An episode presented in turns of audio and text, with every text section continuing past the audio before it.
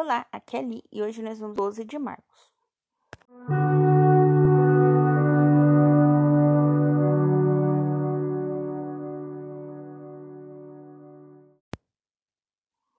Bem-vindos, fanáticos, e hoje nós vamos ler o capítulo 12 do Evangelho de Marcos. Parábola dos vinhadeiros homicidas. E começou a falar-lhes em parábolas.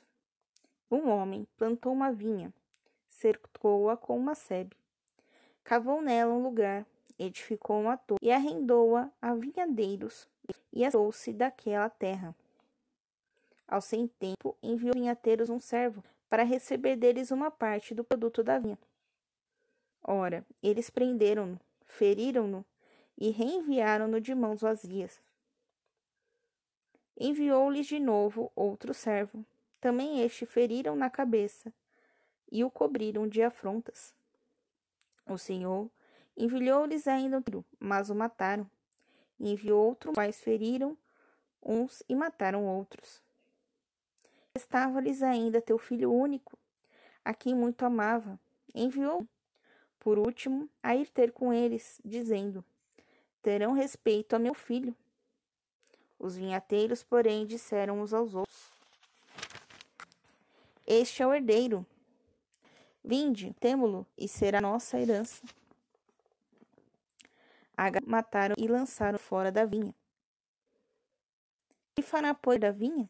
Virá e exterminará os vinhateiros, e dará a vinha a outro. Nunca lestes essas palavras da Escritura? A pedra que os construtores rejeitaram veio a tornar-se pedra angular. Isto é obra do Senhor, e ela é admirável aos nossos almos. Salmo 117, versículos 22 e 23. Procuravam prendê-lo, mas temiam o povo, porque tinham entendido que a respeito deles dissera esta palavra, e deixando-o, retiraram-se. Tributo a César. Enviaram-lhe alguns fariseus e herodianos para que o apanhassem em alguma palavra. Aproximaram-se dele e disseram-lhe: Mestre, sabemos que é sincero e que não lisonjeias a ninguém. Por que não olhas para as aparências dos homens, mas ensinas o caminho de Deus segundo a verdade? É permitido que se pague o imposto a César ou não? Devemos ou não pagá-lo? Conhecendo-lhes a hipocrisia, respondeu-lhe Jesus: Por que me queres armar um laço? Mostrai-me um denário. Apresentaram-no e lhe perguntou-lhes: De quem esta imagem e a inscrição? De César, responderam-lhe. Jesus então lhes explicou: Dai, pois, a César o que é de César, e a Deus o que é de Deus. E admiravam-se dele os saduceus e a ressurreição.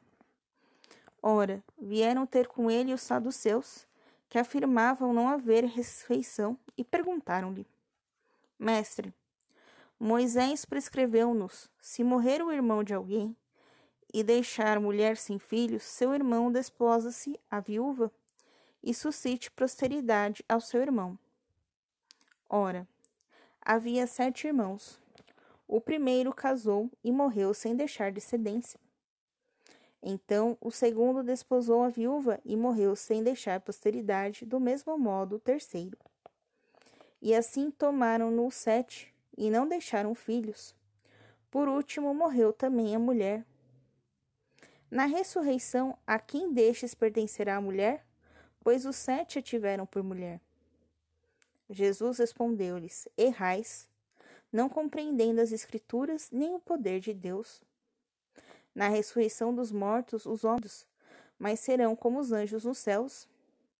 Mas quanto à ressurreição dos mortos, não lestes no livro de Moisés, como Deus lhes falou da sarça, dizendo: Eu sou o Deus de Abraão, o Deus de Isaque e o Deus de Jacó.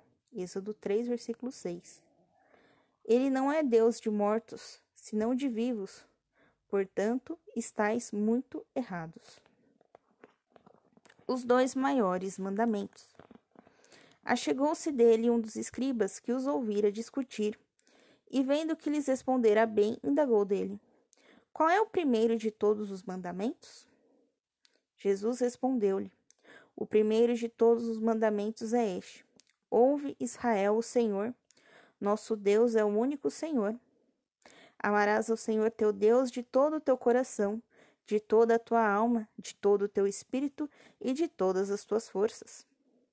Eis aqui o segundo: amarás o teu próximo como a ti mesmo. Outro mandamento, maior do que estes, não existe. Disse-lhe o escriba: Perfeitamente, mestre. Dissesse bem que Deus é um só e que não há outro além dele.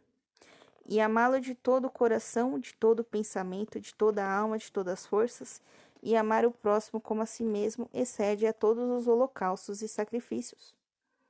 Vendo Jesus que ele falara sabiamente, disse-lhe: Não estás longe do reino de Deus. E já ninguém ousava fazer-lhe perguntas. O Messias, filho de Davi. Continuava Jesus a ensinar no templo e propôs esta questão: Como dizem os escribas que Cristo é o filho de Davi?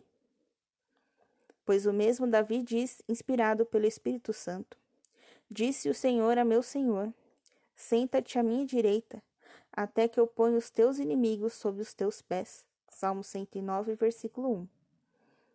Ora, se o próprio Davi o chama Senhor, como então é ele seu filho? E a grande multidão ouvia com satisfação. Contra a hipocrisia dos escribas. Ele lhes dizia em sua doutrina: Guardai-vos dos escribas que gostam de andar com roupas compridas, de ser cumprimentados nas praças públicas e de sentar-se nas primeiras nas primeiras cadeiras da sinagoga e nos primeiros lugares dos, nos banquetes. Eles devora, devo, devoram os bens das viúvas e dão aparências de longas orações. Estes terão o juízo mais rigoroso. Oferta da viúva. Jesus sentou-se de frente com o co do cofre de esmola e observava como o povo deitava dinheiro nele. Muitos ricos depositavam grandes quantias. Chegando uma pobre viúva, lançou duas pequenas moedas, no valor de apenas um quadrante. E ele chamou os seus discípulos e disse-lhes: Em verdade vos digo, esta pobre viúva deitou mais do que todos os que lançaram no cofre, porque todos deitaram do que tinham em abundância. Esta, porém, pôs da sua indigência tudo o que tinha para o seu sustento. Amanhã vamos ler o capítulo 13. Um beijo, um abraço, a paz de Cristo e o amor de Maria.